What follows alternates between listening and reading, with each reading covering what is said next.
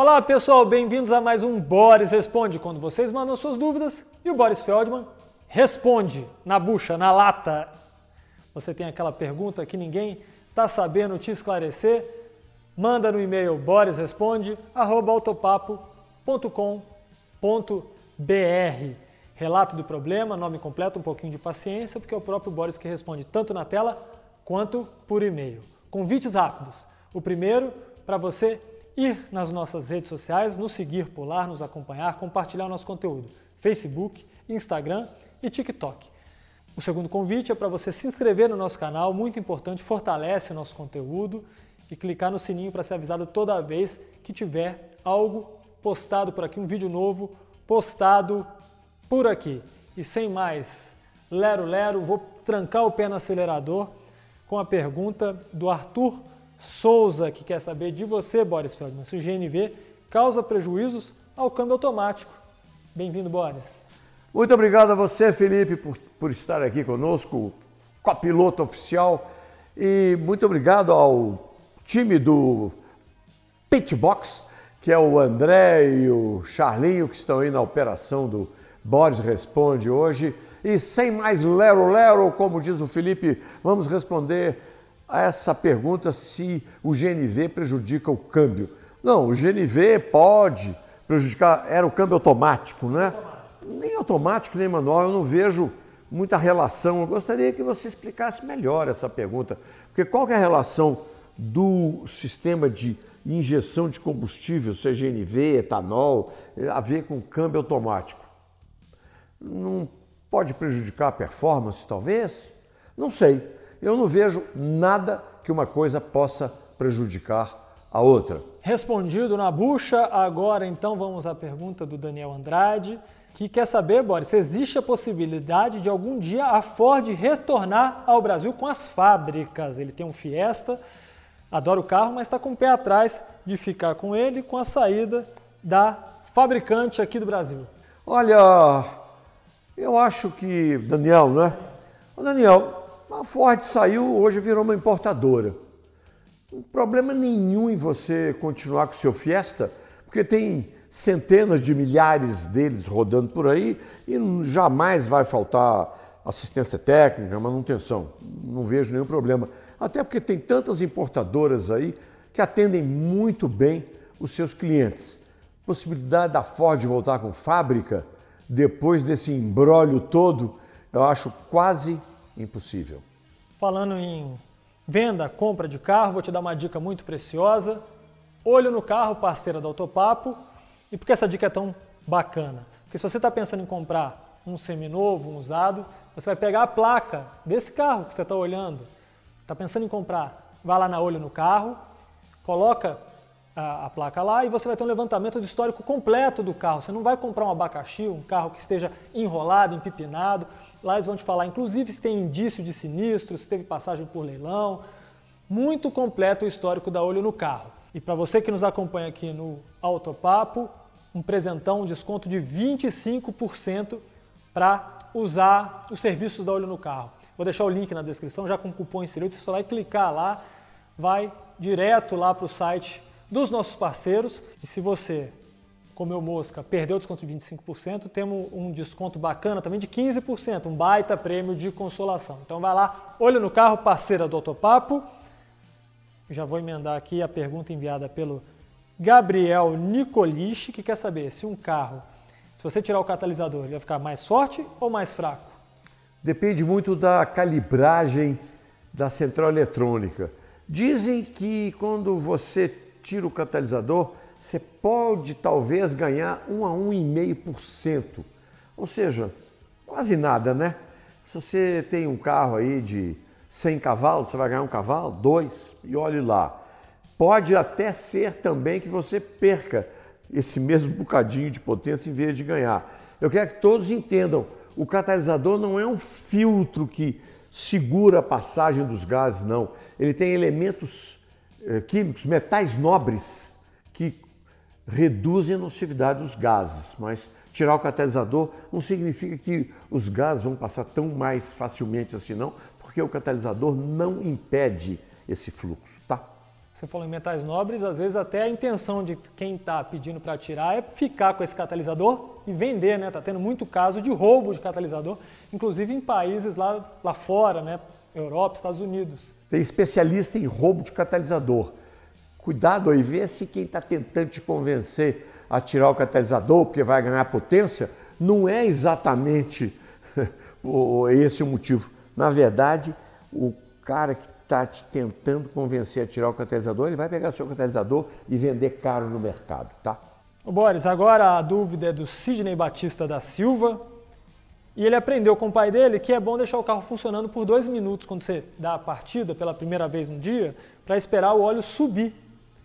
Ele quer saber se realmente é bom para a vida do motor dos carros atuais ou não há mais necessidade disso? Não há mais necessidade disso. Na verdade, há muito tempo atrás, né? Você tinha que esperar dois minutos, três minutos, tal. Tinha gente que deixava cinco minutos, ligava o carro e ia tomar café. Não precisa entrou no carro, liga o motor, aí você ajusta o cinto, ajusta o espelho, retrovisor, os externos, o interno, ou seja, 30 segundos, 40 segundos é mais que suficiente para o óleo que está lá no cárter já chegar aqui em cima para lubrificar as partes móveis e até porque alguns óleos mais modernos sempre deixam um pequeno filme, uma películazinha desse óleo para esse atrito não acontecer de manhã. Tá curtindo aqui o nosso Boris Responde? Clica nesse joinha aí, deixa seu like, valeu, importante para nós. E já vou fazer a pergunta do Rodrigo Fole, que ele é um apreciador de carros antigos. E ele quer saber se futuramente, com uma eventual eletrificação de toda a frota de veículos novos, como ficarão esses modelos antigos movidos a gasolina. Eles vão poder rodar? Vai ter combustível para eles? Ou será que vamos ser privados do prazer de vê-los circulando por aí? Rodrigo, você está preocupado com o seu tataraneto? Porque quanto tempo você acha que ainda vai é, ter gasolina no posto? 100 anos? 150 anos? Até aí eu assino embaixo, tá? Não se preocupe.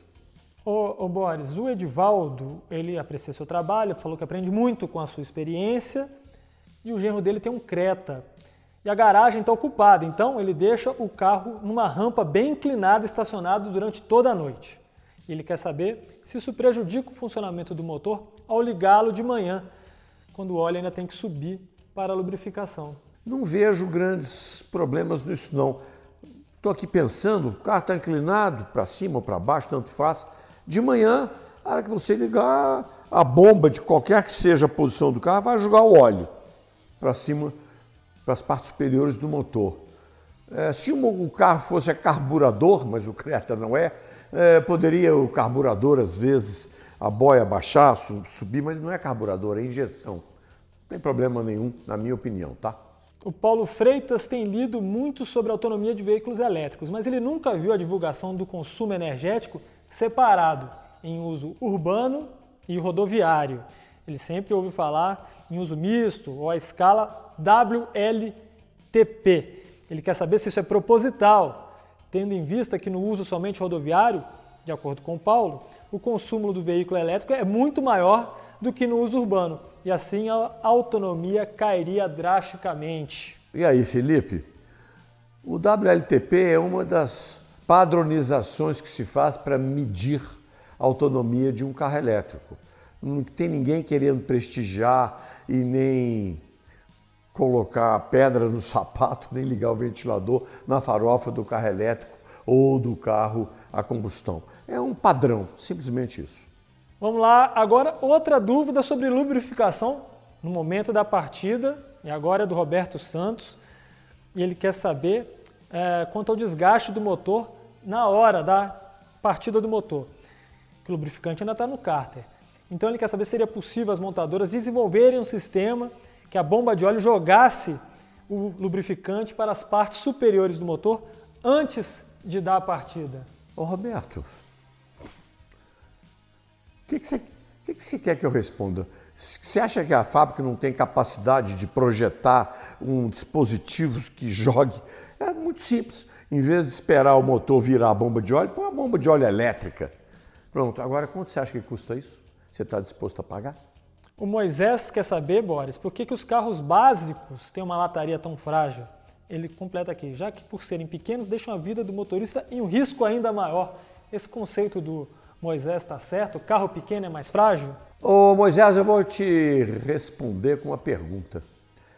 Pega o Buicão 48, o Impala 57 cheio de lata, daquelas que o pessoal bate assim, ah, isso sim, que é automóvel, ah, olha essa lata, isso não é lata de sardinha igual esses nossos carros aí. Tá bom, pega o buicão do seu bisavô e, e bate com ele para você ver. O carro não acontece nada, mas você, o motorista, morre. Então o conceito desses carros mais modernos é a lata não quer dizer nada.